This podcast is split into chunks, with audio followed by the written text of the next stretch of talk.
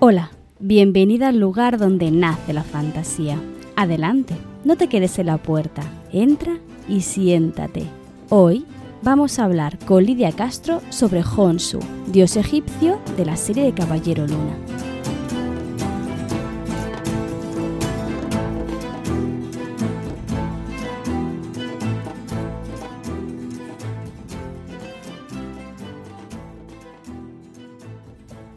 Hola, buenas tardes a todas. Bienvenidas un día más a mi canal, en este caso eh, directo para quien esté viéndolo en directo y podcast para quien lo esté viendo en diferido.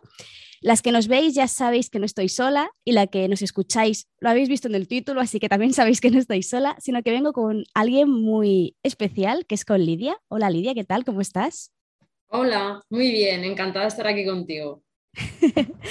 Como eh, ya sabéis, las que, las que me escucháis, eh, siempre intento traer al menos una vez al mes a alguien para hablar o bien sobre literatura o bien sobre mitología.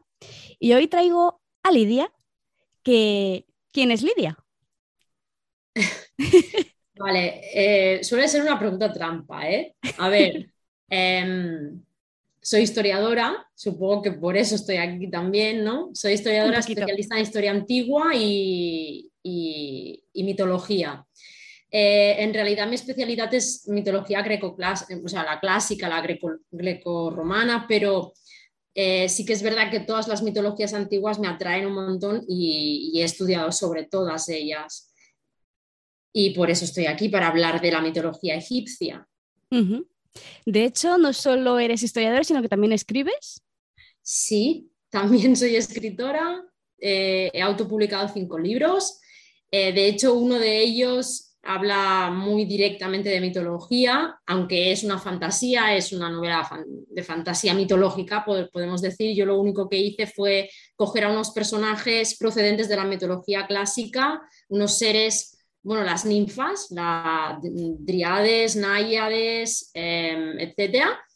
Y lo que hice fue Mm, darles, digamos, una historia, ponerlas a vivir en, juntas en una isla y creé otros seres mitológicos que, que, no existen, solo existen porque los he creado yo, básicamente. O sea que me he tomado las, mis licencias también en este caso. ¿eh? Sí, justamente hoy hablaremos de licencias creativas ¿no? en, en ficción. Exacto. Que es el tema que nos ocupa. Em, ¿Cómo se titula el libro por si la gente quiere, quiere darle, echar un vistazo, que lo tienes en Amazon, ¿verdad? Sí, el libro se llama mm, El velo de Flixia.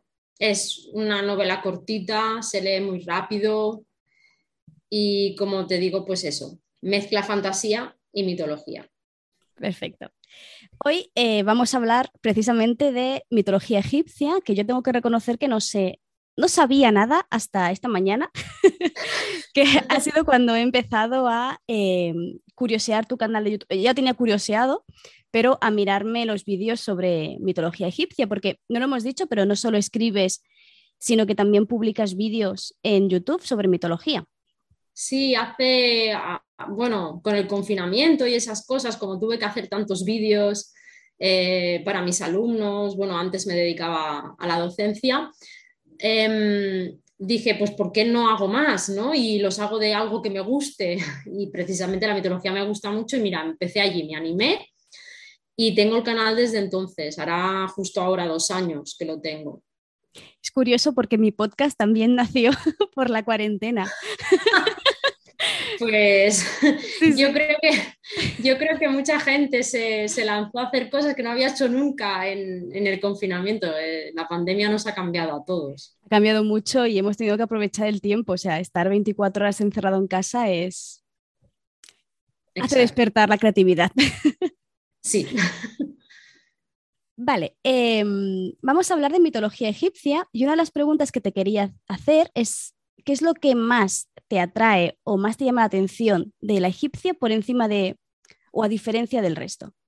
A ver, es que, claro, la mitología egipcia, que proviene de su cultura y de su civilización, de la civilización egipcia, es única. La civilización egipcia es que no ha habido ninguna que se le pareciera.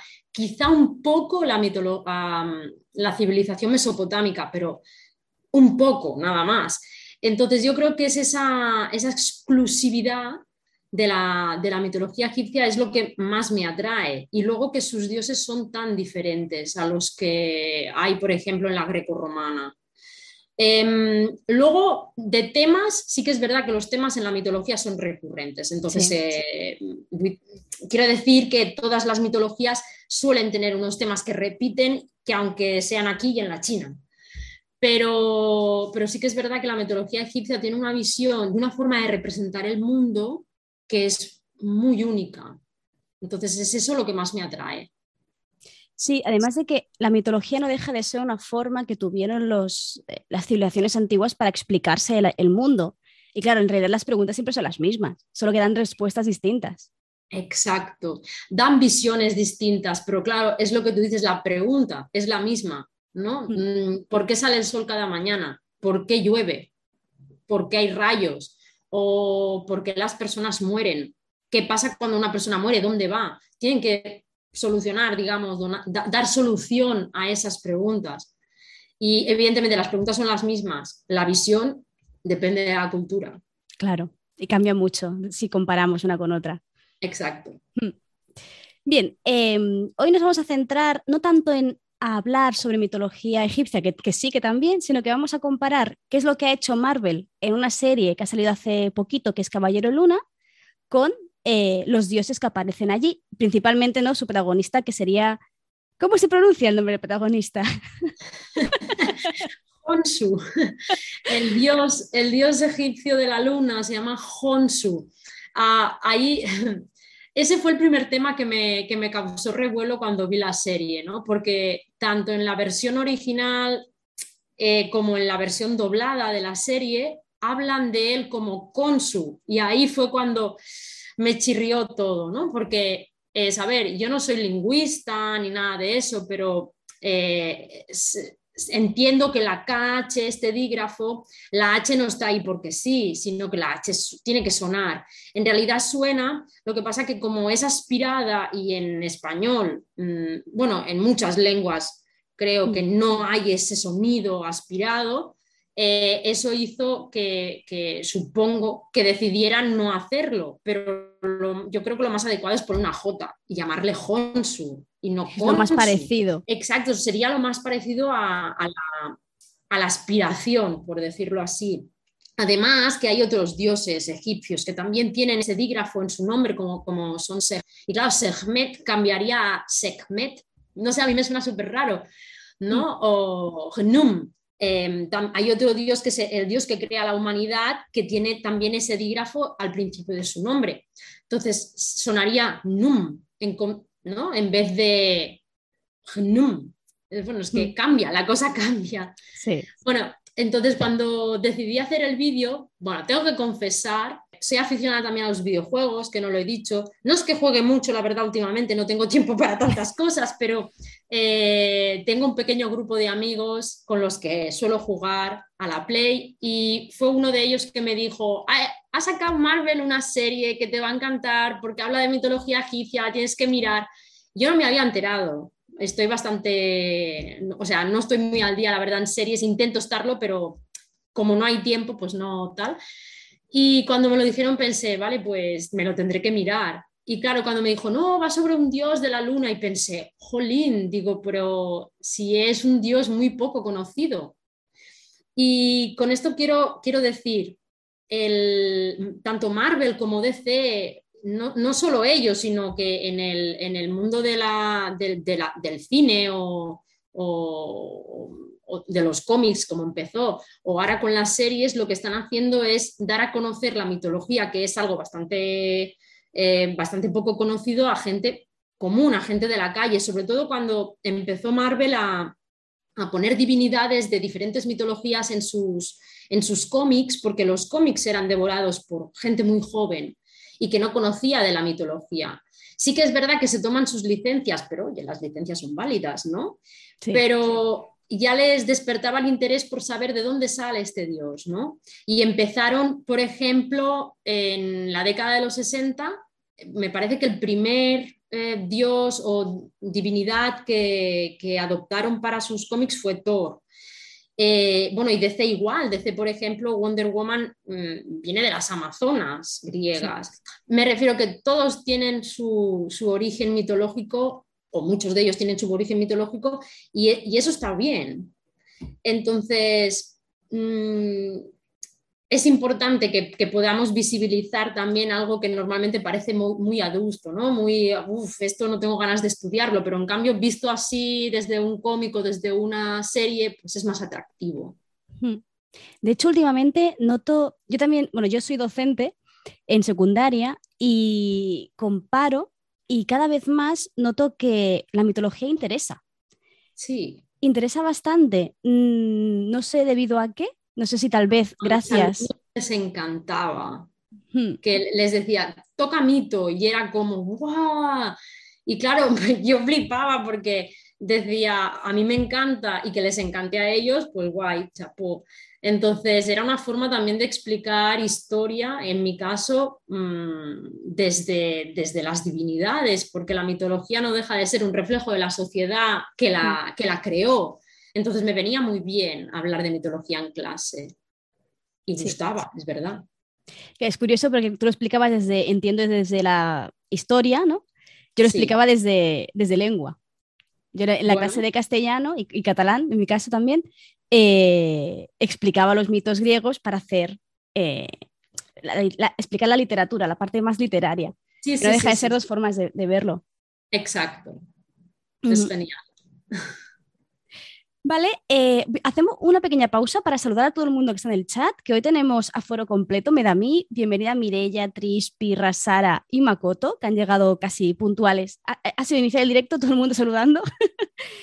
Eh, deciros que ahora vamos a estar hablando sobre Honsu y eh, si tenéis cualquier pregunta, cualquier duda, podéis lanzarla y en cuanto tengamos un huequecillo las, iremos respondiendo, ¿vale? No tengáis vergüenza en, en hacer el comentario. Vale, eh, pues ¿qué nos, puedes explicar sobre estas divinidades que aparecen en Caballero Luna? Vale, em, bueno, el principal, que es Honsu, es el dios de la luna. Como he dicho antes, no era un dios muy conocido, o al menos no creo que sea, para mí no lo es, un dios muy conocido, no es de los principales. Pero el hecho que lo cogieran de, de principal, pues, o sea, de principal, que lo cogieran como protagonista de una serie, le da importancia, ¿no? Que está bien porque al ser secundario, pues normalmente no te lo conoces. Hmm. Y claro, yo no sabía nada de, que había salido, pues que estaba en formato cómic, digamos, desde hace años y em, la representación que habían hecho de él, claro, yo cuando lo vi pensé, ¿qué han hecho con, este dios? ¿no? Eh, el aspecto dista bastante del aspecto que tenía en época egipcia. Eh, fue algo que me llamó la atención que tampoco está tan allá, ¿no? Porque usan la imagen de, un pájaro o más bien de su calavera. Lo que pasa que, claro, él sí era, todas las divinidades egipcias son, son híbridas, es decir, tienen parte humana y parte de animal, y Honsu tiene parte de un halcón, igual que, que Horus y Ra, realmente comparten el animal aquí. La cosa es que, que Marvel decidió ponerle un pico que nada tiene que ver con, una, con un halcón.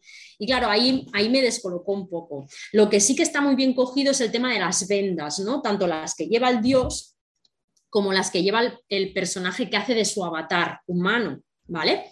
Porque lleva como un traje también hecho de vendas. Eso sí que está bien porque una de las representaciones de Honsu es eh, momificado, igual que Osiris. Em, sobre todo para diferenciar, eh, por ejemplo, a Osiris de Honsu o cuando está en su forma híbrida pues de, de, Ra y de Horus, es importante fijarse en lo que llevan en la cabeza. Eso mm, lo explico muy bien en el vídeo que tengo en mi canal sobre, dedicado a Honsu y con imágenes y se ve muy bien porque, claro, Honsu lleva en la cabeza un disco lunar que se diferencia del disco solar porque es blanco y no amarillo como el sol. ¿Vale?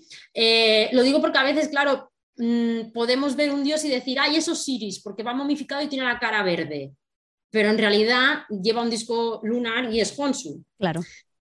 Ahí está lo importante de saber ver eh, las en las representaciones, ¿vale? Luego, ¿qué decir de Honsu? De Honsu, pues os puedo decir que, que es dios de la luna, como sale muy bien en la serie, y que no es mucho más, es decir, mm, mm, es Dios de los viajeros, de los viajeros, sobre todo viajeros nocturnos, que es evidente, ¿no? O sea, la luna es la que ilumina por la noche. Entonces, eh, Dios de los viajeros, Dios de la luna, poco más. Eh, Dios de los viajeros también porque él viaja, viaja durante, durante la noche en el cielo nocturno con una barca. Y es que, claro, él es el encargado de sacar la luna. Es lo que decíamos antes de dar respuesta ¿no? a cosas que pasan. ¿Cómo sale la luna? ¿La luna sale sola? No, la saca Honsu con su barca. Entonces, em, aparte de esto, lo, lo, que tiene de importante Honsu en la mitología egipcia eh, es indirecto a él y es un mito que protagoniza con Anubis, que también lo explico en mi vídeo, ¿vale? Em, resulta que nos tenemos que remontar bastante atrás en el tiempo cuando Ra era el dios de los cielos y gobernaba por encima de todos los dioses y de todos los humanos. Entonces, Ra, em, bueno, Anubis, que, era el dios de la sabiduría y el que inventó la, escritura jeroglífica, hacía muchas predicciones, era algo así como un oráculo, ¿no? Y predijo que uno de los hijos de, Ra mm, acabaría con su poder. Este es un tema recurrente en la mitología. Eso te va a decir. En todas las mitologías, ¿vale? Es decir, el, poder, el miedo a perder el poder, ¿vale? Por Ra sufre este miedo, ¿no? De, perder el poder frente a un hijo. Entonces, ¿qué hace? Mm, prohíbe a Nut, que es la diosa del cielo, y, es la, que da luz a todos los, dioses en realidad después, ¿no? Prohíbe tenerlo, tener hijos, le dice literalmente, eh, no va a poder dar a luz a ningún hijo en ningún día eh, del año. Algo así, ¿no? Y era como, vale, claro, las amenazas de un dios, y más si era el rey de los dioses, no se pueden, no se pueden saltar. Y claro, mm, Nud le pidió ayuda a Nubis, le dijo, oye, que es que yo quiero ser madre, ¿cómo lo hago para no saltarme la maldición? O sea, para no saltarme la maldición, pero poder ser madre. Entonces Anubis le dijo, a ver, tengo una idea para engañarlo, pero necesito a Honsu. Y aquí entra Honsu en la mitología egipcia, que es bastante ingenuo, por lo visto. O sea, le gusta el juego, le gusta apostar, pero no se le da muy bien. Y de hecho lo que hace Anubis es lo reta a una partida de Senet, que es como una especie de ajedrez egipcio, y cada partida se apuestan, em, en este caso, Honsu se apuesta horas de su luz, es decir, horas de la luz de la luna. Y claro, el problema es que Honsu no pierde una partida, pierde un montón. Y con el tema, em, Anubis consigue hasta cinco días de más.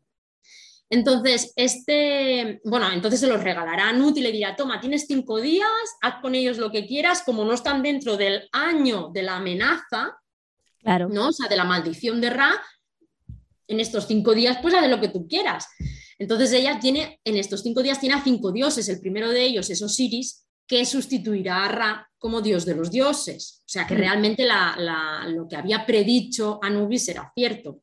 Claro, este mito sirve para explicar que en ese momento en, Egipto había un calendario de 12 meses dividido en 30 días. Eso daban un total de 360 días en un año.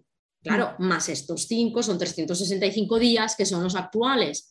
Da eh, da, digamos, el por qué tenemos 365 días y también el por qué Ra, perdón, Ra no, por qué Honsu no brilla todas las noches con la misma intensidad, por qué va perdiendo luz. Es decir, el porqué de los ciclos de la luna. Y es que como se, se fue em, apostando su luz, pues claro, no puede mantener la luna llena siempre, la mantiene durante unos días y luego va apagándose. ¿Vale? Este es el mito realmente, el, digamos, el mito más importante en el que, en el que sale Honsu, ¿no? Eh, seguramente hay más. Siempre me gusta poner en el pie de mis vídeos que de mitos hay un montón de versiones, ¿vale? Y yo siempre explico una. Eso no significa que no haya más, ¿eh? De hecho, hay muchas más. Y, y que es importante cuando alguien se meta, digamos, en el mundo de la mitología, tenga en cuenta esto que cuando, que cuando buscará un mito encontrará mil versiones, que todas están correctas, todas son correctas, pero para que lo tengáis en cuenta. Sí, sí, sí. Yo de hecho en el, en el podcast siempre intento, si puedo, traigo más de una versión de los hechos y siempre digo, esta es la que más me gusta a mí, pero tienes tres versiones más, tienes esta opción, tienes, es que además en la mitología grecorromana que ha llegado tan eh, revuelta con el paso de los tiempos, que tienes un montón de versiones de todo, a veces cambiando nombres de dioses y todo. Entonces, claro, llega un punto en el que dices, a ver, dentro de esta mitología, de este eh, hecho concreto, pues esta opción o luego ya entramos en temas de interpretación del mito, que eso ya es un mundo aparte. Exacto. Sí, sí, sí, sí. que yo me tomo licencia de interpretar, porque si Mm. no, ¿para qué? Es decir, sería como un lorito repitiendo lo que hay en un libro. Claro. Entonces, hago un poco ¿no? de, de interpretación o a veces incluso de crítica, si se puede decir así. Y, y, bueno, que es interesante, es interesante porque, como he dicho antes, es un reflejo de esa sociedad que no deja de ser nuestra herencia cultural Sí, y que dice mucho de nosotros también. sí. sí, sí. Pues de Honsu, básicamente esto. Yo cuando estaba viendo la serie, es curioso porque, claro, la empecé a ver sin ningún tipo de intención de meterme a, hacer vídeos hablando de la serie, pero eh, claro, me, me animé y estaba preparando, después de haber visto, yo qué sé, los primeros capítulos, estaba preparando un vídeo sobre Ator, que es otra diosa egipcia, porque también salía, de hecho sale toda la cúpula importante de dioses egipcios en, en la serie, pero mm, juegan roles muy, muy poco importantes, ¿no? Y claro, cuando llegas al final de la serie, no voy a hacer spoiler, ¿eh? solo digo una diosa egipcia que aparece al final, al final, que fue como, ¡Oh! estaba preparando a Ator, pero lo voy a dejar para hacer a esta, ¿no? Voy a preparar un vídeo sobre Taueret. En la serie, en realidad no le llaman Taueret, le llaman Tueris, que es el nombre griego de la misma diosa. Taueret es un nombre egipcio. Claro, es lo que tú has dicho, cuando nos llega a nosotros la información han pasado tantos filtros que a veces no nos llega exactamente. Por ejemplo, los romanos mismos, yo les decía a mis alumnos, los romanos se dedicaron a hacer copy-paste de Sí. todo lo de los griegos. Es decir, me mola, me lo copio, pero para que no se note cambio el nombre. Digo, lo mismo que hacéis vosotros en los exámenes, pues eso. Era lo mismo. Entonces, claro, es por eso que cuando nos llega a nosotros a veces cambia la cosa y tú eres, en realidad en egipcio se llama Taueret. Bueno, pues esta diosa que aparece en los me parece que en los dos capítulos finales de la serie de, de- de Marvel, de Caballero Luna, em, está totalmente sacada de contexto. Es como, yo cuando la vi, claro, cuando conoces a la divinidad dices, ¿qué? No voy a hacer spoiler, lo he dicho antes, ¿eh? tranquilos, mantened la calma. Eh, lo que pasa es que la sacan totalmente de contexto, es decir, lo que hacen nada tiene que ver con lo que era la divinidad. Y ahí fue cuando dije, vale, me voy a, voy a hacer un vídeo sobre ella, que es el vídeo que sacaré este mes, a finales de mes, en el canal para hablar de Taueret, y que además eh, me, impactó porque Taueret no es la primera vez que sale en una serie. Había salido ya hace tiempo, hace años, antes de que existieran los streamings y todas estas plataformas de series y tal. En- salió en Perdidos, Lost, que tampoco voy a hacer spoiler de dónde sale y qué hace y qué representa, pero que os puedo asegurar que esas- esa divinidad sale también en la isla, esa, mm, en la isla que salen perdidos, pues ahí está esa diosa también.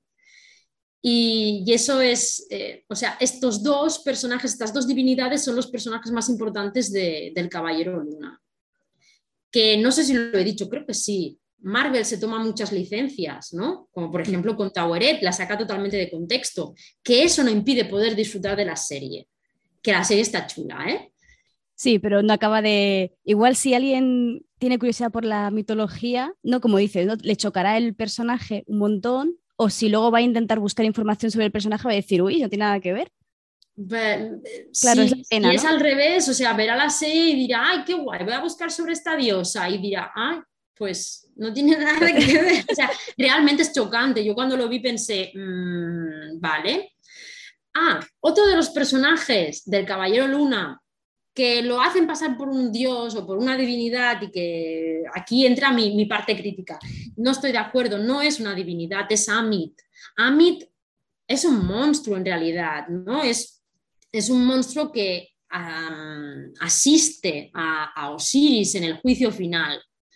En el juicio final egipcio, que es bastante complejo y bastante largo de explicar, bueno, tengo un vídeo, aprovecho para decirlo sobre el juicio final, por si queréis saber toda la, complejidad del, proceso.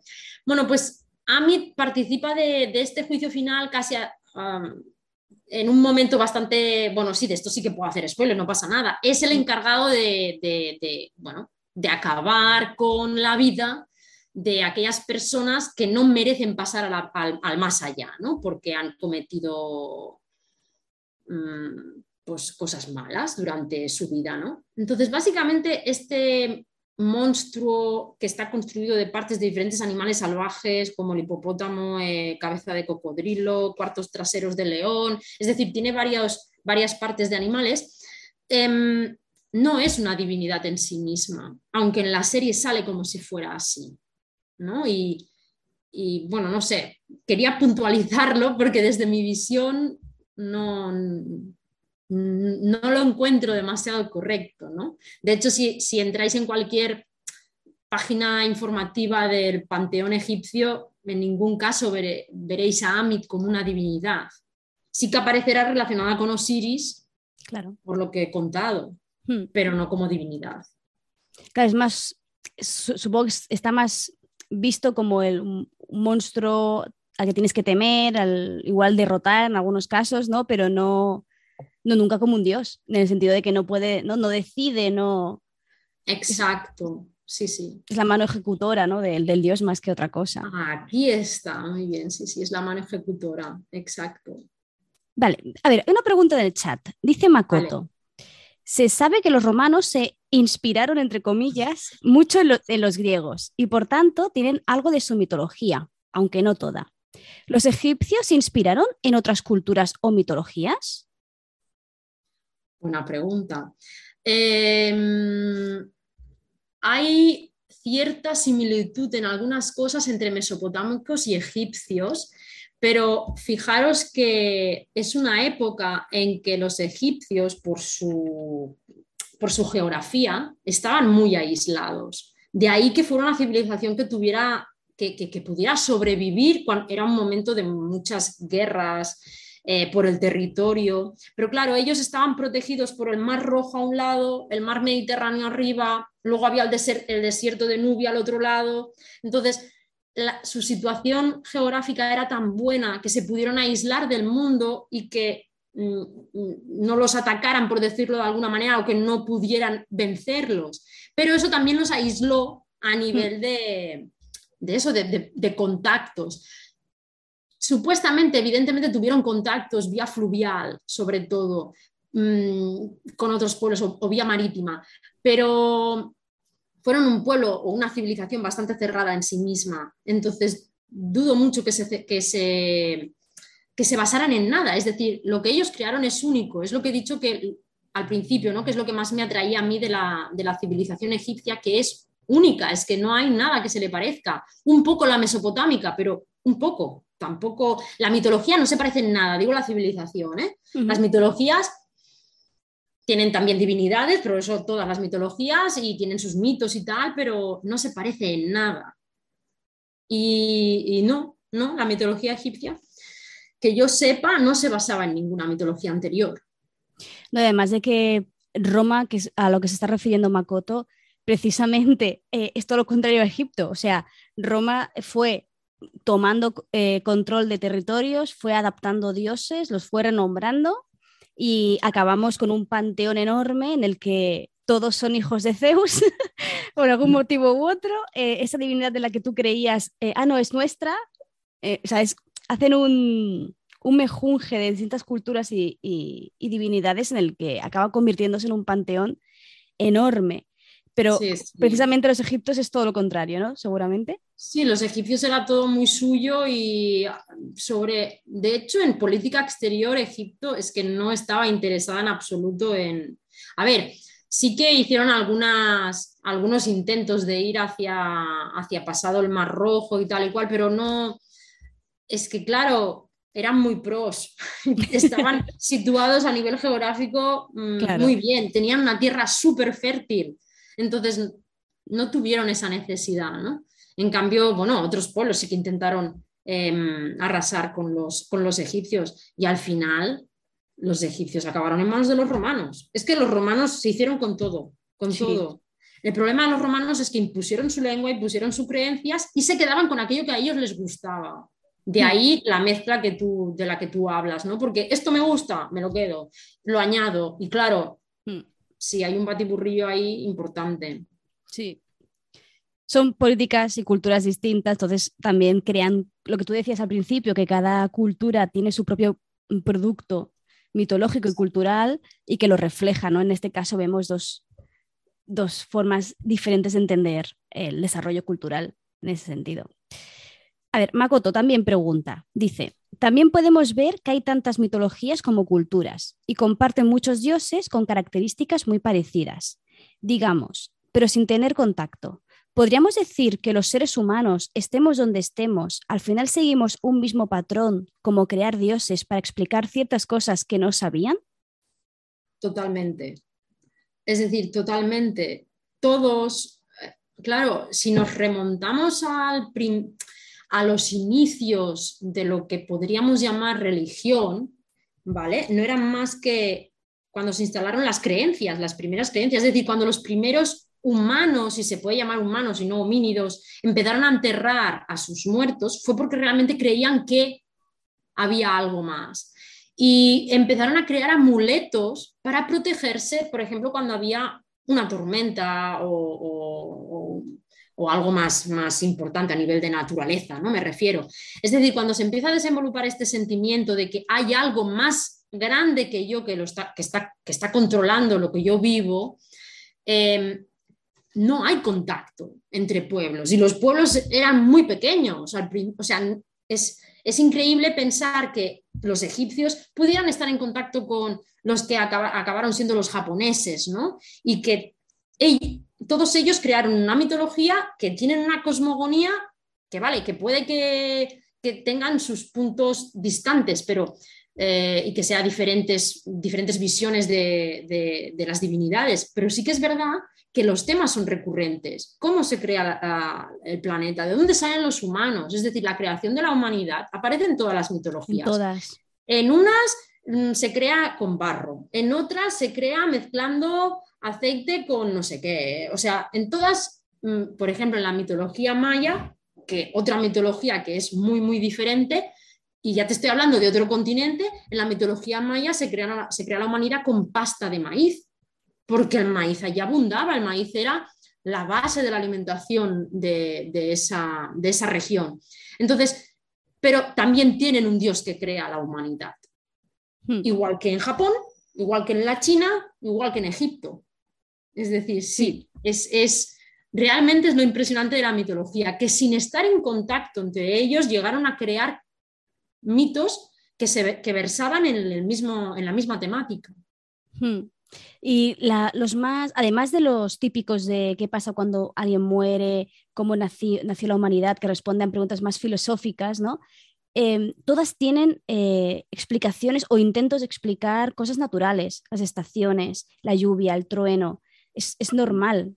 Antes de que existiera la ciencia como tal, necesitaban algo, una explicación. Y lo, más fácil era si el trueno cae de una nube, es que eso es un dios entonces, a partir de ahí cada uno lo explica. Está arriba. entonces nos están observando, entonces ya, empieza la rueda. Sí, sí, sí, sí. Hmm. Es así. Exacto. Y de hecho, el, motivo por, uno de los motivos, al menos, de que tengamos tantas versiones mitológicas, es que todas estas historias empezaron siendo historias que se explicaban seguramente alrededor de una hoguera, que pasaba de padres a hijos, y que, claro, eso ha llegado hasta hoy historias orales. Fija, o sea, fijarse en una cosa, en Egipto la mitología está toda escrita en jeroglíficos. Entonces los jeroglíficos, mm, que supongo que eso lo sabe mucha gente, o no, no lo sé, pero me, parece bastante em, obvio, no lo podía leer cualquiera. De hecho, solo lo sabía escribir el escriba, el sacerdote, a lo mejor podía leerlo y se acabó. De hecho, ni el faraón de turno sabía leer lo que escribían ahí. Es decir, le podían tomar el pelo tranquilamente. Porque mm, es que nadie conocía esa lengua. Se, suponía que era la, esa escritura. Eh, se suponía que era la escritura de los dioses, era la escritura que, que, el Dios todo había canalizado a la, humanidad y que era la que, la que utilizaban para, eh, para precisamente relatar la vida y milagros de, de, las divinidades. Entonces, claro, la mitología era oral, se explicaba a la gente de forma oral, pero no hace falta ir tan lejos. De hecho, este recurso ya lo usó la Iglesia católica para explicar también nuestra mitología, si se puede decir así.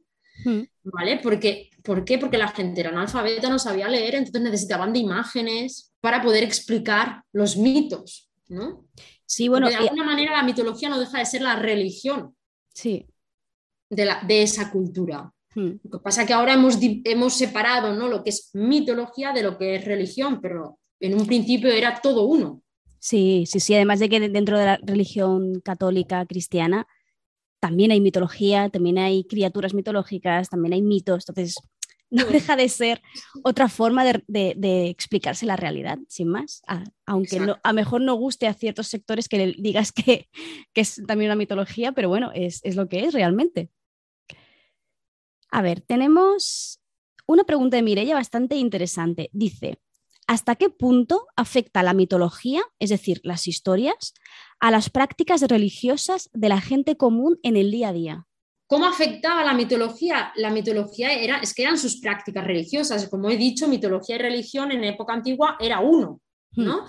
Entonces, todas las prácticas religiosas se basaban en adorar al dios X. Por ejemplo, si yo necesitaba tener unas buenas cosechas, pues mm, invocaría o le dedicaría una oración o le encendería una vela al dios o divinidad que fuera el de la fertilidad de la tierra. Entonces, claro que afectaba al día a día. Y además también afectaba a nivel político. Me explico. Cuando un faraón llegaba al poder, si ese faraón, por lo que fuera, le molaba Osiris, empezaba a construir templos dedicados a Osiris entonces te tocaba a ti ir a, bueno, los templos antes no eran como iglesias, de hecho los egipcios no entraban a un templo a rezar como sería una iglesia común. Eh, los templos eran solo la, casa de la divinidad y, del sacerdote en cuestión o de los sacerdotes o lo que sea. Em, no se iba allí a, rezar, pero claro, el hecho de que en una ciudad hubiera una mayoría, por decirlo así, de templos dedicados a una divinidad, hacía que esa divinidad se convirtiera en la patrona o, el patrón mm. de esa ciudad. Entonces, puede que al, llegar al poder un faraón cambiase, eh, cambiase eso, cambiase el dios predominante, entonces tú tenías que dedicar las prácticas religiosas a ese dios, a esa divinidad. Mm. Y claro, como había tantas divinidades como cosas puedan pasar, eh, pues yo qué sé, estoy embarazada, pues invocación a tal divinidad para que vaya bien el embarazo. Em, tengo un dolor de muelas, pues invocación a tal dios que se encarga de esto. De hecho, en el último vídeo que colgué es sobre Sehmet, que es, no, es sobre Sehmet, creo que sí. Ahora no me acuerdo. Vale, creo que es ella a la que se le, dedicaban invocaciones o, ofrendas o lo que fuera para tener salud dental. Claro, la salud dental en esa época era muy importante porque la gente moría de un, dolor de muelas, ¿no? Claro. Del mismo modo que también em, había mucha mortalidad infantil, muchas mujeres morían dando a luz, entonces divinidades dedicadas al parto, al embarazo, a la crianza, hay muchas. O sea, yo he dicho una, bueno, no sé si la he dicho, pero mm, hay, bastantes, ¿vale? ¿Por qué? Nos muestra la preocupación de la época. Sí.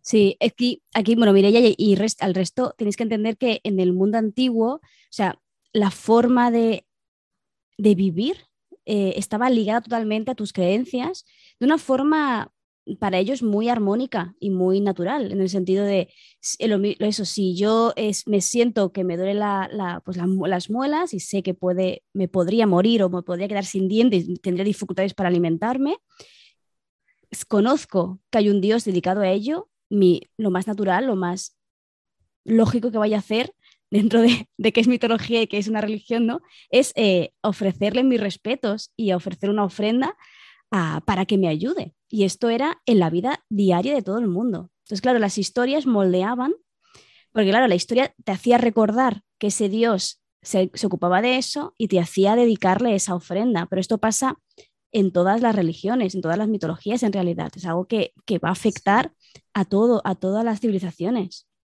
Sí, es común, es común en todas las culturas. Todas acaban de alguna manera dependiendo de esa religión, de esas creencias en, su día a día. Hmm. A ver, tenemos una pregunta. Dice Sara, ¿a día de hoy queda alguna práctica o ritual que siga realizando la gente?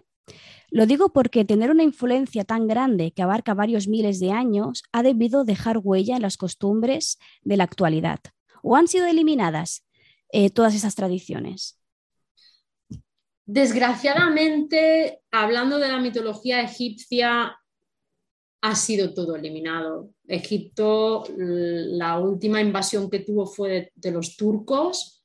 Em, los turcos trajeron consigo el Islam y hoy en día en Egipto Mm, la religión predominante es eso, es el Islam. Entonces, hay una minoría copta, la minoría copta son, son católicos, pero me refiero a la religión egipcia como la conocemos en la mitología ya no existe.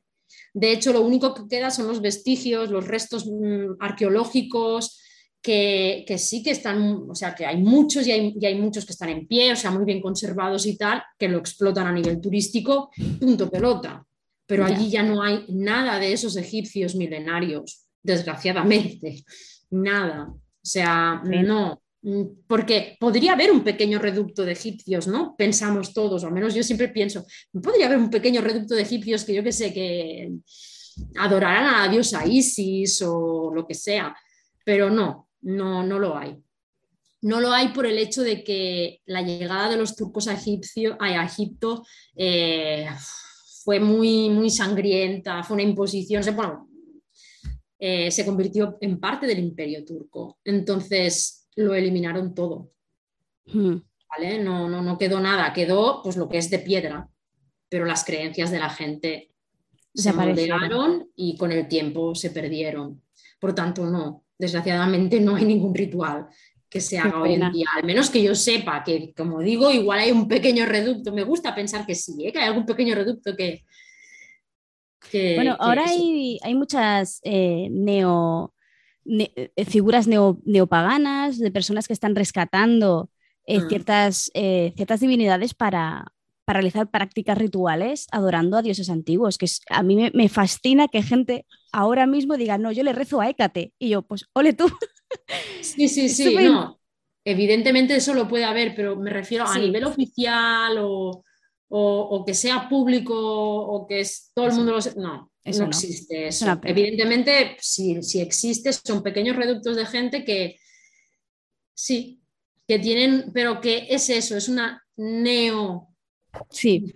O sea, que es algo nuevo realmente, ¿no? Bueno, han cogido lo antiguo, pero claro, ya no, es que ya no es lo mismo. Sí, ya no es, ya no es herencia, es más búsqueda consciente, no es lo mismo. Exacto. A ver, más preguntas. Mireya dice, ¿lo que nos ha llegado de la mitología refleja las prácticas religiosas más comunes? Por ejemplo, tenemos mucha información sobre la muerte. ¿Era tan alta la importancia de la muerte por encima de otros ámbitos como el doméstico? A ver, claro, los egipcios creen en la reencarnación. Entonces, claro que era importante la muerte, porque dependiendo de... Mm, además, era una reencarnación en que pasabas a la otra vida, pero habías, habías de, haber vivido de una forma ejemplar, ¿no? Para poder pasar, porque si no, pasabas por el juicio final y tal. Entonces, la muerte es muy importante en Egipto por eso. Y también porque el faraón se le, bueno, al faraón se le consideraba un dios en humano, Hmm. ¿vale? Es decir, un dios mortal. Los dioses, de hecho, em, enviaban a los faraones a gobernar a los humanos, porque los humanos solos no se pueden gobernar, pobrecitos ellos. Entonces enviaban a los faraones que eran, claro, es que eran directamente un dios, lo único es que eran mortales como los humanos, ¿no? Entonces, para que ese eh, faraón pudiera pasar a la otra vida y tal, pues claro, todo el ritual funerario y, y, todo lo que envuelve la muerte es muy, muy, muy importante. Además, que no hace falta decirlo, ¿no? Pero es que, claro, es, todavía hoy en día es enigmática la muerte. Mm. Es decir, ¿qué hay más allá de la muerte? ¿Dónde van las personas cuando mueren? Entonces eso estaba muy presente, no solo en la egipcia, ¿eh? en todas las mitologías. En todas las mitologías y bueno, en la, en la griega, por ejemplo, hay un montón de mitos que se habla del inframundo, de ese lugar donde van las almas y de gente que intenta llegar al inframundo para salvar alguna alma de una persona a la que quería. O sea, de esos, de esos mitos hay un montón. Entonces, claro, la muerte es uno de los temas recurrentes, porque no tenían respuesta para todas esas preguntas. Por mucho que lo, que lo presentaran en los mitos, era como tan enigmática la muerte, hmm. que de ahí que, sea que, haya sido uno de las, una de las, de las temáticas más importantes y más recurrentes. Sí, porque no deja de ser algo por lo que todos vamos a pasar y de momento en el que como especie nos damos cuenta de que todos vamos a morir, es cuando las preguntas se hacen cada vez más intensas. Cuanto más creces y más te, te crees que te acercas, más, eh, más importante va a ser. una cuenta atrás, ¿no? Sí, esta, esta forma de verlo. Sí, y en cambio, pues explicar por qué cae el trueno no siempre va a ser tan importante como tu propia mortalidad. Exacto. Yo creo que va más por ahí que, por, que por otra cosa, porque es algo que, va que ojo que en ámbito doméstico la mitología egipcia tiene muchos dioses, lo que pasa es que son secundarios o minoritarios que se adoraba, que no tenían templos dedicados a ellos directamente, sino que se adoraban desde casa. Hmm. ¿Vale? Igual que en época griega o en época romana también se tienen sus dioses domésticos, los tienen hmm. ¿eh? también. en, los romanos tenían los dioses lares y penates, se llaman así, los lares precisamente, lares viene de lar, o sea, de, de, de, de yar, de, casa. Em, también, también es importante, o sea, también son importantes otros temas menos importantes o menos trascendentes como, como la muerte. Pero claro, la muerte nos afecta a todos. En cambio, por ejemplo, que me vaya bien el embarazo, pues afecta solo a la mitad o a, quien, o a, quien, esté embarazada en ese momento. No sé si me explico, ¿no? Es decir, mm. que puede que haya eh, también otras temáticas y otras divinidades, aunque son secundarias.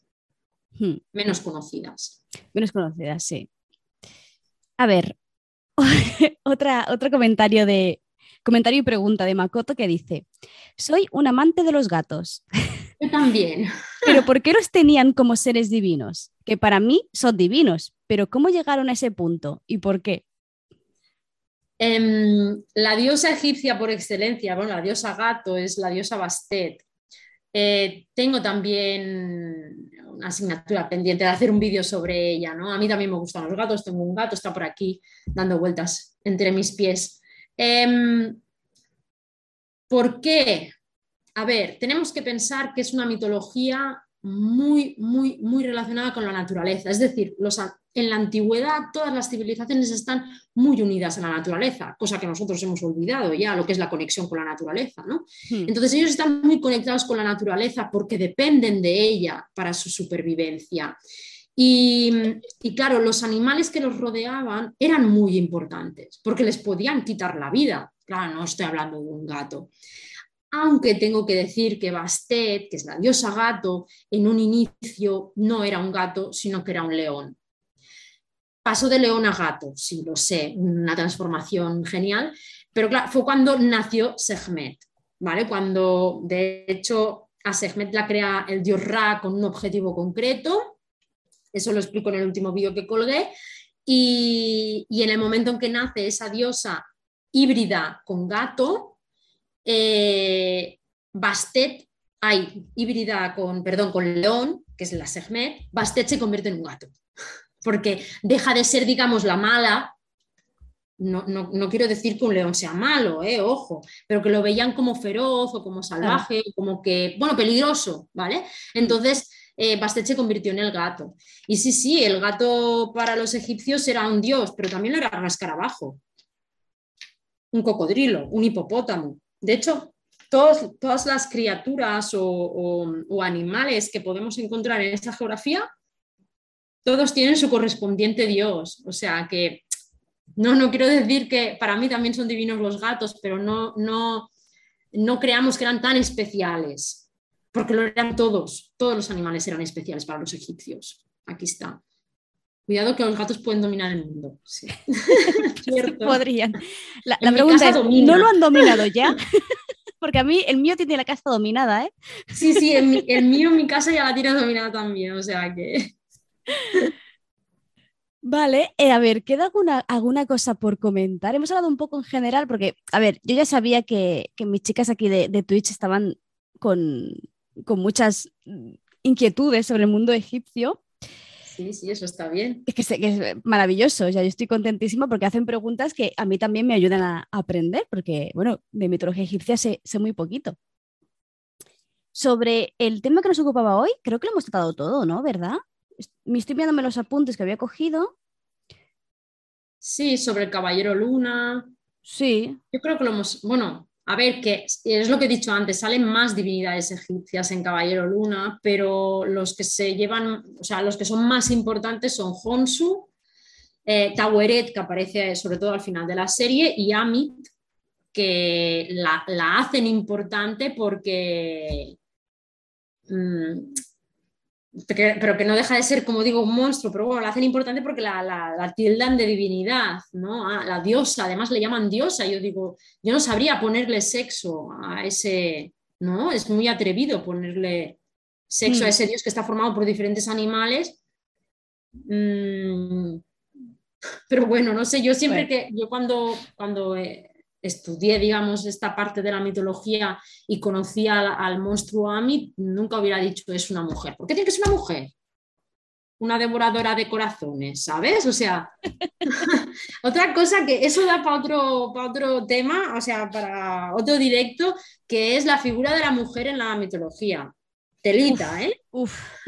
Telita a veces los peores villanos, bueno, digo villanos, pero entendedme, las, peores divinidades más salvajes, más son mujeres, sobre todo en la mitología greco, greco-romana, es una pasada.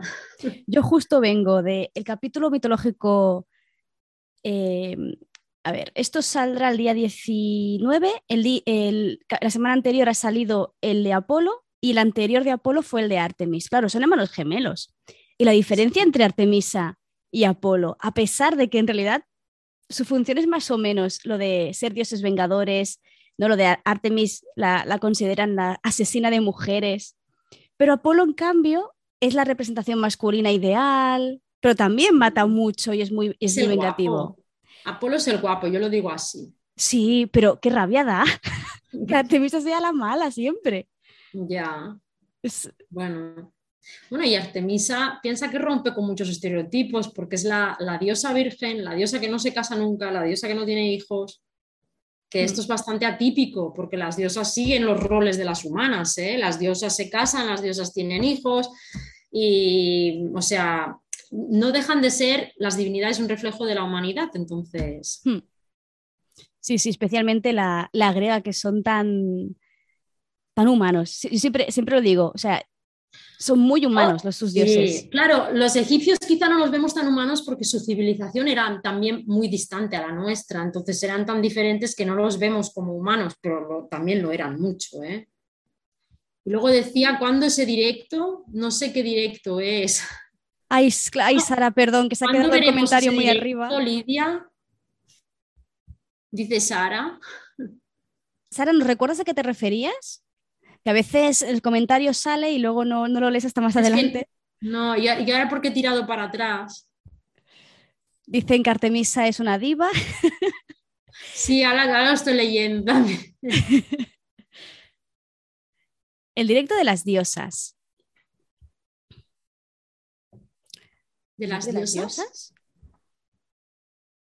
Ah, entiendo. Para hablar de la de lo que he dicho de, de la figura femenina en la mitología, ¿no? Ah, sí. Ya. Diosas y lo que no son diosas también, porque hay, mucho, hay mucha monstrua en las mitologías que se Hmm. encarga de hacer cosas muy feas y todas son mujeres. Pues hice un trabajo en la carrera sobre ello, o sea que os puedo Ah, mira, lo tienes. largo y tendido. Pues sí, sí, eso lo puedes tener ahí bien, bien trabajado. Puede ser, puede ser muy interesante además. De hecho, yo, he tratado, claro, yo no puedo hacer, no, in- intento no hacer eh, capítulos demasiado largos. Digo esto con un directo de hora y cuarto, pero Sí, yo, yo estaba flipando un poco porque no te he preguntado cuánto durará. Lo que te- sí que te he dicho es, yo no tengo problema para hablar. O sea, normalmente mis capítulos suelen durar entre 20 minutos, que son los más cortitos, hasta una hora, hora y diez, que suelen ser los más ah, largos. bueno, pues va- estamos en el máximo. Estamos en el Vale, máximo. Como hay que editar un poquito, igual puedo recortar cosas. vale, no pasa nada, que no pasa nada. Siempre y cuando estemos cómodas y vayamos hablando, nin- ningún problema. Decía que, claro, no puedo dedicar eh, tanto espacio para hablar a- de temas tan que tendrías mucho de qué hablar si quieres hablar de la figura femenina ¿no? en, la en las mitologías. Sí que tra- trato eh, personajes y les hago como un monográfico, ¿no? Y cuando estoy hablando de Medusa, eh, claro, dices, wow, lo que le hicieron a Medusa, la pobre, que fue violada, sí. convertida en monstruo, asesinada. Claro, es horrible la visión Es que tiene de, ese- de esa, de esa mujer que no hizo nada. Exacto, y nosotros la vemos como la, la peor, ¿no? Es una, es una monstrua que va por ahí matando a gente y ojo delita, ¿no? Sí, sí. Dice "Ah, que va a ser podcast, ponlo como un especial. Lo importante es que contéis cosas muy interesantes. Sí, sí, los capítulos, los capítulos con invitadas siempre los convierto en podcast para que la gente que no viene al directo también se, se entere y también pueda tener este contenido, pobrecicos. Y dice Makoto que se emociona mucho con las preguntas y que nos salía un poco, pero Ah, no, pero No eso es lo bueno, eso es lo bueno, ¿no? sí, Poder hacer las preguntas e intentar responder. Tampoco no, aquí no somos pozos de- de sabiduría, pero bueno, se intenta. Se intenta, sí, además de que, a ver, el programa solo tú y yo hablando es interesante, obviamente, pero si además hay preguntas e interacción de la No, gente, a, mí, a mí es lo que, me, lo que más me gusta.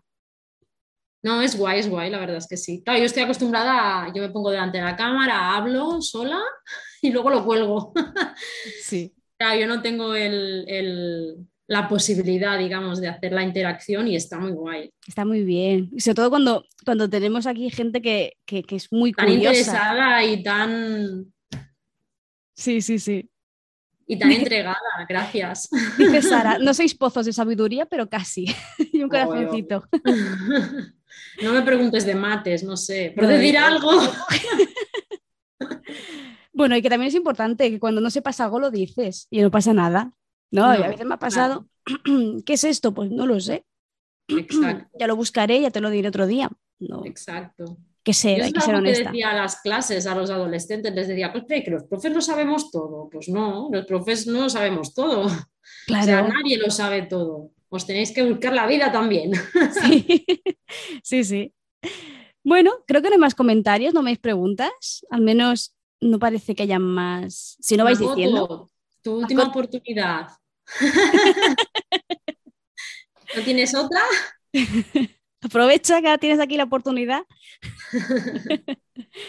Ay, yo te quiero preguntar una cosa, que antes lo has dicho, has hecho el comentario. em, en, Egip- en- en Egipto antiguo tenían, o sea, decías que estaban la lengua de los dioses, que se había sido entregada por un dios que no recuerdo el nombre, Tot. eh, pero la gente de a pie, ¿cómo escribía? Si es que escribía. Sí, la gente de a pie escribía, mm, era como una especie de, de- de escritura muy, muy, muy arcaica. Em, y ahora no me va a salir el nombre. Esperad, que la tengo en la punta de la lengua, pero bueno, lo voy a buscar, que así voy más rápida. Sí, sí, es por simple curiosidad, porque antes has hecho el comentario y no te quería interrumpir. Y porque en, en realidad la gente de a pie no sabían escribir, pero necesitaban la escritura para, sobre todo para los intercambios comerciales, es decir, dejar Claro. constancia, yo qué sé, de las cosechas, por ejemplo. ¿Cuántas cosechas eh, eh, pues he recogido y lo que he vendido y sí, todo o, eso. o ¿no? tal me debe tanto dinero, esas cosas. Exacto. Entonces, en estas, en es- bueno, no tanto dinero porque hacían mucho Bueno, intercambio, ¿no? Pero, pero sí que es verdad que, que se habla de, de- de que tenían una escritura muy, muy arcaica, igual que los mesopotámicos tenían la cuneiforme, pues en... Ah, lo estoy buscando. Demótico, ya lo he encontrado. La escritura demótica era la escritura arcaica que utilizaban los egipcios a- a- de pie de calle, o sea, los de calle, ¿vale? Eh, la escritura jeroglífica era solo destinada, bueno, solo los escribas sabían, sabían escribirla y solo lo sabían leer algunos sacerdotes, mm, algún faraón puede, pero la mayoría no lo sabían, ¿eh? Por eso siempre está la broma, eh, de hecho hay, yo creo que hay algunos memes por ahí de que, de qué es eso, que los, que los, como los faraones no sabían lo que ponía, a veces se suponía que narraban las gestas que ellos hacían, pero no tenían ni idea de lo que ponía, digo, igual aquí pone yo que sé otra cosa, ¿sabes? Claro. Eh, estaba siempre la broma esa. Pero sí, ellos tenían su propia, su propia escritura, que es el demótico. El demótico. Mira, la última pregunta de Makoto. Esta Ah, vez no es, no es mira, que me he mitológica, ido del chat y no lo veo. es más histórica. Dice, siempre, siempre se habla de la construcción de las pirámides. ¿Se tiene idea de verdad cómo lo han hecho o no? Por supuesto, los aliens. No, no, yo empezaba a explicarlo así en clase, ¿no? Llegaron los aliens y ayudaron a los egipcios a hacer, a hacer las pirámides. No, a ver, la, eh, es titánica la, la- construcción de las pirámides. De, hablo un poquito de ello en el, en en el, en el vídeo que dedico a la, muerte y el juicio final, porque hablar de muerte en Egipto es hablar de las pirámides, por supuesto, y de los entierros y de, y de todo lo que llevaba el tema de la momificación, etcétera. Y claro, las pirámides mm, tampoco eh, es muy curioso porque lo que hablábamos de los símbolos, las pirámides son símbolo egipcio, Hmm. pero no había tantas pirámides como os podéis creer. ¿eh? O sea, están las pirámides de Giza, había una más al sur y luego una previa que es escalonada, que fue la primera que se construyó, y nada más. Es decir, ya no se construyeron más pirámides. Es decir, que en la cultura egipcia hay seis pirámides en total, o sea, hay muy pocas pirámides realmente, pero se ha convertido en símbolo. Sí. Eh, la cuestión es que, ¿cómo las construían? Rampas. Rampas y es el momento en que se inventa la rueda. Eh, ¿Cómo inventaron la rueda? Utilizaban troncos para eh, mover las piedras. También quiero hacer, hacer hincapié en el hecho de que no había esclavos en las construcciones de las pirámides, ¿vale? Eh, eso es algo que les digo a mis alumnos. Ojo con Hollywood. Lo de las licencias, lo de las licencias está bien, se pueden tomar licencias, me puedo divertir con una peli aunque haya esclavos construyendo y no sea real, pero en realidad quien construía las pirámides eran los agricultores que durante el momento en que el Nilo inundaba los campos no podían trabajar y se iban a construir lo que el faraón les pedía. Entonces, las pirámides para construirlas empezaban, bueno, empezaban por la base, evidentemente, iban subiendo una rampa, ¿vale? Rampas de, de arena, que eso tenían mucho, la Mucho. verdad, y luego troncos y fuerza muy bestia, porque la verdad para, para arrastrar esas, esas piedras necesitaban de, de mucha fuerza. Eran muchos, ¿eh? Y no tenían nada mejor que hacer. Yo siempre Claro. lo decía así. Son muchos y no tenían nada mejor que hacer que ponerse a tirar de, de- con cuerdas la, la piedra y ponían abajo troncos. Em, hoy en día esa es la explicación más científica a la que se ha llegado. Iban rodeando la pirámide con, con eso, con, con rampas mm, bastante planas. Y, y claro, la pirámide quedaba totalmente cubierta. Y luego iban retirando la tierra hasta volver a dejar la pirámide al descubierto. Era, jolín, una tarea titánica, la verdad. Hmm. Sí, sí. Ya, Se han, se han convertido en símbolo no tanto por la cantidad, sino por la impresión que da, ¿no? Cuando las, alguien extranjero las ve y se hace la pregunta. Porque impresiona. Hmm. A ver, no eran esclavos, pero mal pagados y en condiciones chungas. Y dice, como hoy en día. Em, a ver, no eran esclavos. Mal pagados, no. no cobraban. o sea, a ver, tenéis que entender cómo era la, sociedad egipcia. el faraón gobierna, pero protege a su población y garantiza que todo el mundo tenga de comer.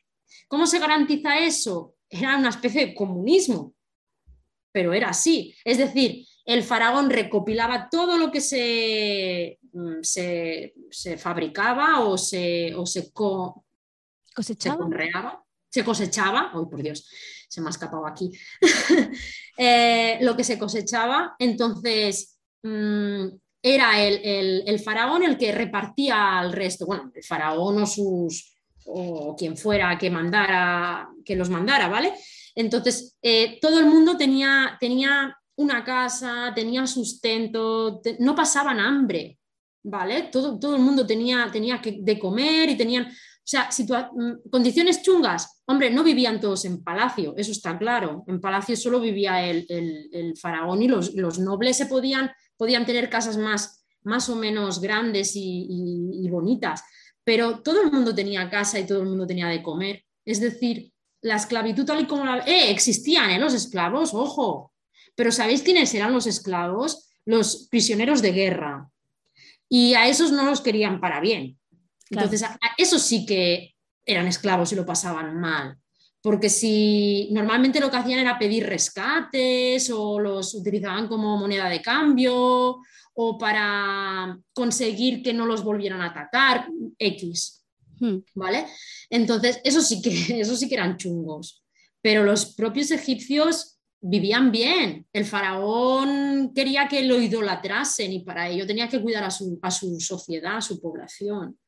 Entonces podía ser una persona pues, más humilde, vivir en una casa más pequeña y no vestir con lino, por ejemplo, pero mm, vivía bien.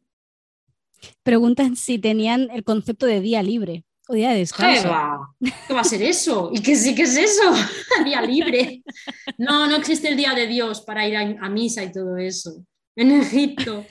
No, porque además, claro, ellos no además tienen calendario, pero su calendario se basa mucho en el Nilo. Entonces, que el Nilo sube, vamos a construir. Cuando el Nilo baja, vamos a sembrar. Mientras esperamos que siembre, hacemos cestas o, mm, tejemos o hacemos vasijas de barro. Mm, ¿Día libre? no, no, no. ¿No se lo podían permitir o, no querían que se lo permitieran? más que permitírselo, yo creo que no entraba en su... Pensad que es una civilización que viene, es la primera civilización de la antigüedad si lo previo es, la prehistoria, por decirlo así, es decir, no podemos hablar de historia todavía porque no, había escritura. Entonces, ¿en qué se basaba la vida en, ese momento? En la supervivencia, sobrevivir. Entonces vienen de ahí, vienen de sobrevivir. No los veías con una caipiriña, ¿no? Claro, o sea, no, puede haber un día libre porque tenemos que asegurarnos de que mañana seguiremos todos aquí. Exacto. Exacto. Y, si no puedo ir al campo porque está inundado, pues me voy a construir. Y si no puedo ir a construir porque no sé qué, pues esto. Y cuando había un ataque, todo el mundo a defender. Porque esa es otra, que había, digamos, soldados más profesionales o más preparados, pero cuando había un ataque, iba todo el mundo a defender. O sea, los, los carpinteros, los agricultores, todo. Claro interesante. Dice Mirella, súper interesante y estoy de acuerdo con ella. gracias. Me alegra que os parezca interesante. Sí, yo creo que es porque. dice, ¿y las mujeres también defendían? Hoy. El tema de la guerra, el tema de la guerra es tema de hombres, pero eso en todas las épocas de la historia antigua, ¿vale? Em, por ejemplo, hablando de series, ya que estamos en el tema de las series, o al menos era la, cuestión de hablar de series, la serie Vikingos, no sé si alguien la ha visto por aquí, es una serie bastante bestia, yo vi unos cuantos capítulos y dije, ya he tenido bastante. Em, muestra a, las mujeres vikingas súper guerreras y había mujeres que eran muy guerreras porque los hombres vikingos eran de los que se iban, dejaban a las mujeres solas en el poblado y claro, las mujeres solas en un poblado tenían que defender el poblado, a los hijos, a las cosechas. Entonces, eran mujeres a las que se adiestraban en, la, en, el arte de la guerra, por decirlo así, pero para defender el poblado. ¿Por qué digo esto? Porque puede que haya excepciones de mujeres guerreras, pero no normalmente en toda la época antigua las mujeres no tienen nada que ver con la guerra. O sea, las mujeres no, no defendían. Además, pensad, tienen, tienen que asegurar la... Mmm, ya lo diré, tienen que asegurar la, bueno, la supervivencia, entonces la supervivencia de la especie, las mujeres protegían a los niños, eso sí, protegían a los niños y ellas tenían que sobrevivir, las mujeres, porque si no... Sí, porque si no te quedas sin, sin más, te, quedarás con unos cuantos hombres que qué van a hacer, acabarán acabándose, sí, sí, sí. Eh, a mí me está encantando la charla, dice Tris, pero no sé demasiado sobre mitología. Sí, está calladita escuchando. está bien. No, sí, no hace falta, me refiero, saber de mitología. Si, si gusta, pues ya está. Sí, sí, sí, sí. De hecho, es como todo. Si, si está la curiosidad, pues aunque no intervengas, Tris, gracias. No pasa sí, gracias por estar aquí escuchando, que no. Que llevamos casi una hora y media, ¿eh, Tati? Yo. sí. Yo cuando tú me digas, ¿eh? ¿eh? pues vamos a dejarlo por aquí. Eh, hemos hablado de... Es lo que tú decías, hemos venido a hablar de, una serie en concreta, de unos dioses en concreto y hemos acabado hablando de un montón de cosas. Bueno, pero no pasa nada, la mitología no deja de ser la representación de la sociedad y hemos acabado hablando de la sociedad de la época egipcia, o sea que... Sí, está muy bien. Eh, os recuerdo a los que estáis aquí en el chat y a los que nos oirán después que podéis visitar el canal de Lidia, que creo que se llama Lidia, tal cual, Lidia Castro Navas, eh, que tiene muchísimos vídeos sobre mitología, además de distintas civilizaciones. Estoy aquí echándole un vistazo, tiene varias de Grecia, tiene unas cuantas de Grecia, de hecho, tiene Egipto, tiene China, tiene Japón, tiene eh, un montón de cosas que son muy interesantes. Además que lo, haces en formato corto. El vídeo más largo creo que son 11 minutos o así, Sí, aunque hablo mucho, pero, pero mis vídeos son, son, bueno, son pequeñas capsulitas, ¿no? O sea, en vez de explicar un mito muy entero, es como tú me has dicho, ¿no? Yo cojo un personaje y me centro en él. Pues bueno, yo igual para los vídeos, a no ser que coja también una temática, puedo coger una temática, pero sí, sí, hmm. vídeos como máximo de, de 12, 13 minutos, no, no más. No, está muy bien, está muy bien porque así también eh, sobre todo público más joven, un vídeo de media hora no lo va a ver. No, no, la gente se cansa. Bueno, sí, yo me conozco a los adolescentes y se cansan, sí. Sí, cambio, cinco minutillos, pues te lo miras, está, está muy bien. Y nada, os recuerdo. Ay, perdona, no, que ahora te interrumpía, ¿no? Que si les ha gustado el tema de la mitología egipcia, eh, tengo un vídeo sobre la cosmogonía que les va a gustar. Sí, hay es muy interesante como, como de los primeros dioses. Sí, o sea, la visión de los egipcios de cómo se creó el mundo mm, tiene su aquel. Os invito, a, invito a verlo y que, opinéis. Vamos a dejarlo así sin explicar, que creamos la sí, intriga. Exacto. Para que vayan a tu canal y puedan, y puedan ver ese vídeo. Y ya, es, ya está. Por mi parte, deciros lo de siempre, ¿vale? Que, mm, eh, bueno, de hecho, de hecho, este va a ser el penúltimo Sí, va a ser el penúltimo vídeo, o sea, podcast de la temporada, porque me voy a coger vacaciones en agosto. Me lo permitáis o no, necesito descansar. y en septiembre volveré eh, de nuevo con el podcast, ¿vale? Eh, aún así, en directo voy a estar. Eso quiere decir eh, que no estaré grabando episodios del podcast, pero sí que estaremos leyendo mm, libros mitológicos, que tengo eh, libros de leyendas medievales que pueden ser interesantes. Vamos a estar también revisando mitos que ya, ya haya tratado en el, podcast, pero que a lo mejor eh, os interesa recordar o profundizar. Y, eh, y ya está. nada, recordaros eso, que podéis seguirme a mí, podéis seguir a Lidia y que nos vemos y nos escuchamos en el podcast cada martes. Y a Lidia eh, la podréis ver cada mes, ¿verdad? Que es un vídeo mensual. Sí, un vídeo mensual. Un vídeo mensual en su, en su canal de YouTube. Y... si os, gusta escribir, tengo un blog donde organizo también un, desafío de escritura. Ay, es verdad, Sí, hay, unas cuantas escritoras por aquí y eh, es verdad que haces desafíos con juegos de mesa, ¿me suena? Sí, bueno, es que me gustan mucho los juegos, ya sean de mesa o videojuegos, y la verdad es que es una de, de mis partes mm, favoritas para inspirarme. Vale, pues Aparte de la mitología. Dejaré todos los links en, la entrada que está vinculada al capítulo del podcast para que podáis ir a, cotillear a Lidia, porque bueno, es, una de estas mujeres que hace como mil millones de cosas. porque no tengo tiempo, ¿eh? que si tuviera más. si tuvieras más estarías en, dos mil millones de cosas. y nada, em, nos despedimos de la gente del chat, encantadora, que estaban aquí súper atentas, siguiéndonos y haciéndonos preguntas. Sí, muchísimas gracias a todas. Y te agradezco mucho haber estado aquí conmigo, eh, prestarme parte de tu tiempo. Ha sido genial, o sea que yo lo dejo ahí. Si quieres que hablemos otro día, hablamos. Yo encantada, yo encantada. O sea que por mí es maravilloso y creo que la, gente del chat va a estar también encantada. ¿eh? Muchos decían que bien explica, se nota que sabe el tema, o sea que, que yo creo que, les va a gustar muchísimo. Y pues nada. gracias. Cerramos por aquí el directo entonces y dejamos aquí esta promesa abierta para la siguiente temporada, a ver si podemos hacer más colaboraciones. Muy bien. Pues nada, que vaya muy bien. Chao, chao. adiós.